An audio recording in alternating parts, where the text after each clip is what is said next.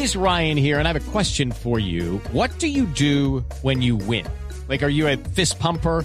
A woohooer, a hand clapper, a high fiver. I kind of like the high five, but if you want to hone in on those winning moves, check out Chumba Casino. At ChumbaCasino.com, choose from hundreds of social casino style games for your chance to redeem serious cash prizes. There are new game releases weekly, plus free daily bonuses. So don't wait. Start having the most fun ever at ChumbaCasino.com. No purchase necessary. BGW. Void were prohibited by law. See terms and conditions. 18 plus.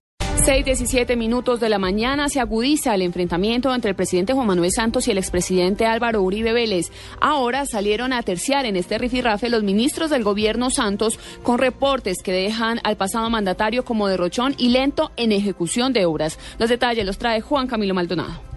El ministro de Hacienda Mauricio Cárdenas cuestionó duramente la política económica del gobierno del expresidente Álvaro Uribe y lo deja lejos de la imagen de gobierno austero que resaltaba el exmandatario. Cuando empezó este gobierno en el año 2010, los gastos del sector público excedían en 18 billones de pesos a los ingresos. Es decir, se estaba gastando mucho más de la capacidad que tenía el Estado. Y como en cualquier hogar, cualquier jefe de familia lo sabe, gastar por encima de las posibilidades es una mala decisión.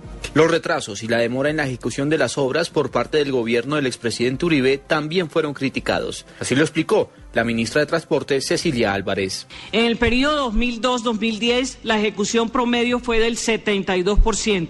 El año pasado el Ministerio y sus entidades adscritas ejecutamos el 87% del presupuesto, la más alta ejecución en 13 años y este año vamos a cerrar por encima del 90%. Frente a los señalamientos del expresidente Álvaro Uribe, el presidente Juan Manuel Santos en las últimas horas ha manifestado que su gobierno no busca peleas, sino construir un país mejor.